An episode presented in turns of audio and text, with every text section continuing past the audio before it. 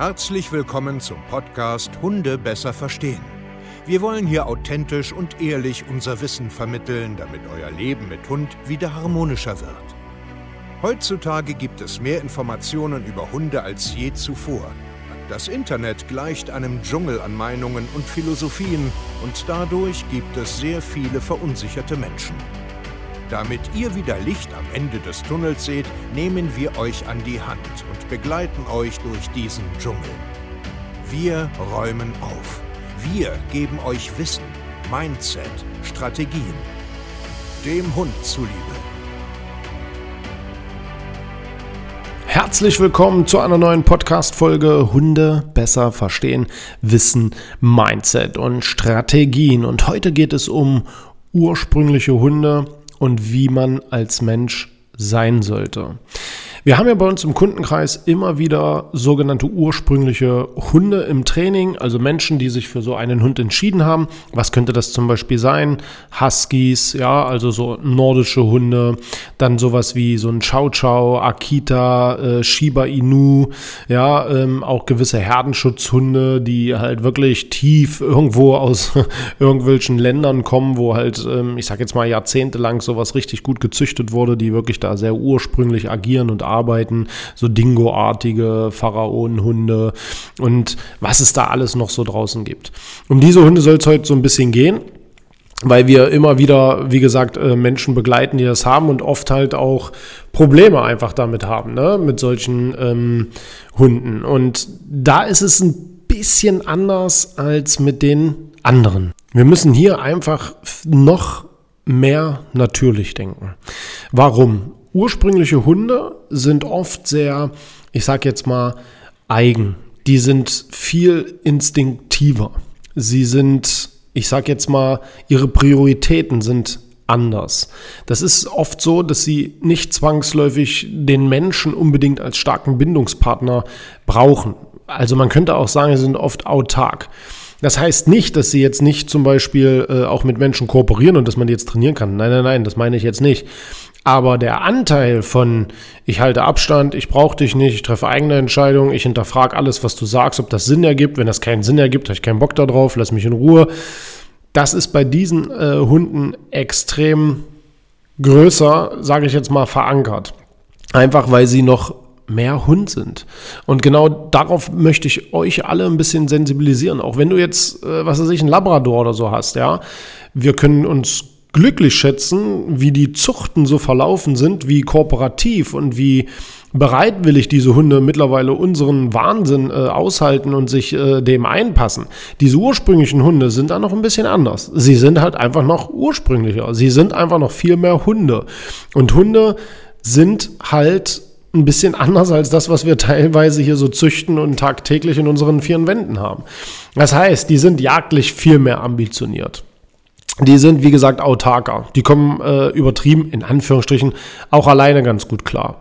Nähe, so das, was wir unter Kuscheln, Streicheln und Liebkosen verstehen, brauchen die nicht wirklich. Ist doch angenehm, wenn sie drei Meter äh, äh, Luftlinie von dir liegen.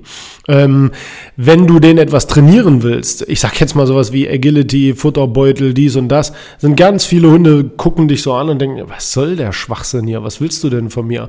Die hinterfragen halt sehr, sehr viel, ne? In, in der Form, macht das hier Sinn? Was soll das hier? Warum sollte ich dir zuhören? Und so weiter und so fort. Und das ist super mega spannend, weil ich liebe solche Hunde, weil die sind halt noch wirklich so natürlich, ne? Die brauchen eine klare Linie und dann ist auch wieder gut. Und dann dürfen sie auch ganz gerne Hund sein. Warum ich jetzt eigentlich damit darüber sprechen will, ist, wir kriegen halt ein riesengroßes Problem, wenn Menschen sich solche Hunde holen, die von Hunden eigentlich so gar keine Ahnung haben und sehr menschliche Psychologie anwenden. Wir haben jetzt äh, immer verschiedene Fälle, ähm, aber zum Beispiel auch eine Akita dabei, wo halt wirklich so, das ist ein Traumhund, das sieht gut aus, ich stelle mir das so und so vor, das ist toll, und dann kommt er und dann in der Pubertät fangen dann so die Probleme an.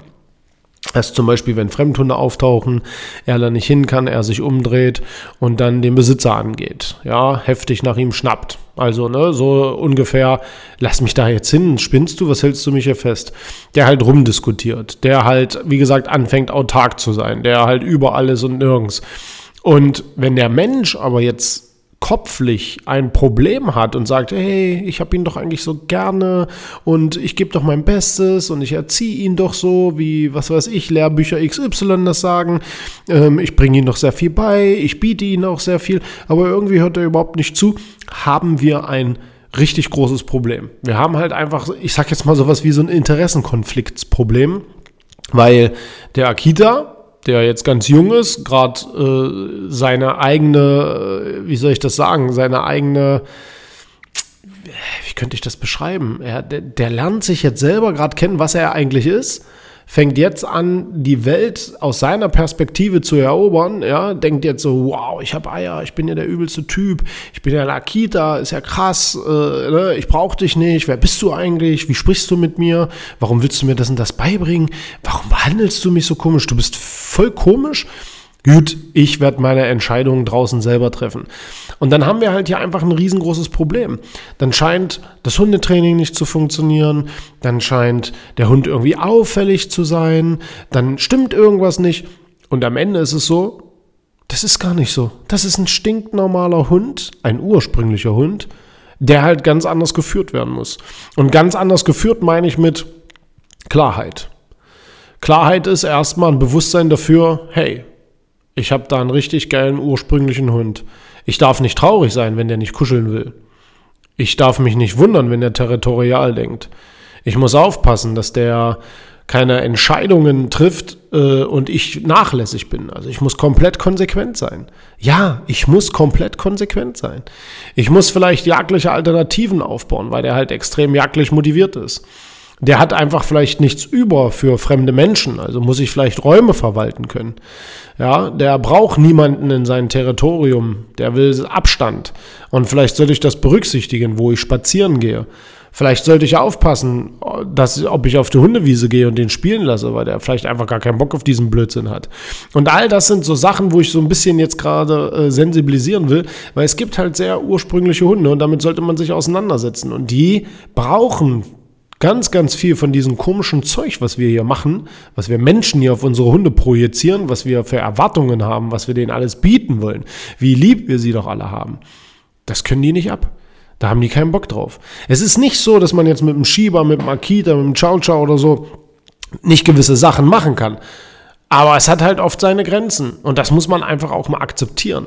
Wir müssen mal wieder zurückkommen, die Natur mal wieder zu respektieren. Wir müssen mal wieder zurückkommen auf unser sauberes Bauchgefühl und einfach mal ein bisschen darauf achten, was die Natur vorgesehen hat, wie die Natur da draußen tickt. Wir müssen wirklich, wirklich einfach mal wieder lernen, was Hunde eigentlich sind. Beschäftigt euch doch mal mit dem Thema. Wie sind denn wildlebende Hunde? Wie bewegen sich denn Hunde, die auf der Straße leben? Na? Wie kommunizieren die denn? Was sind denn für Hunde wirklich wichtige Sachen? Was sind denn da Prioritäten? Was brauchen sie denn wirklich? All damit müssen wir uns mal auseinandersetzen. Und es ist nicht oft das fünfte Halsband, die sechste Decke, das zehnte Spielzeug, 45 Hundekumpels, 98 Kommandos, sind das Hunde? Habt ihr euch das mal gefragt, ob das wirklich Hunde sind? Dass sie komische Kleider tragen, komische Jacken tragen, dass sie ständig irgendwo im Internet auftauchen und ein eigenes Profil haben. Sind das Hunde? Oder sind Hunde roh, Natur, dreckig, laut, schnell, diskutieren, direkt, klar und deutlich, stinkend, nervend, willend, jagend, was sind denn Hunde eigentlich?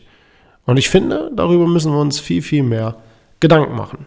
Vielen Dank, dass ihr zugehört habt. Vielleicht konnte ich so ein bisschen euer Kopf ja, in die richtige Richtung bringen. Und wenn ihr ein sehr intensives Coaching wollt, www.hundetrainer-stevekeier.de. Ich freue mich von euch zu hören. Macht's gut, bis dahin und ciao.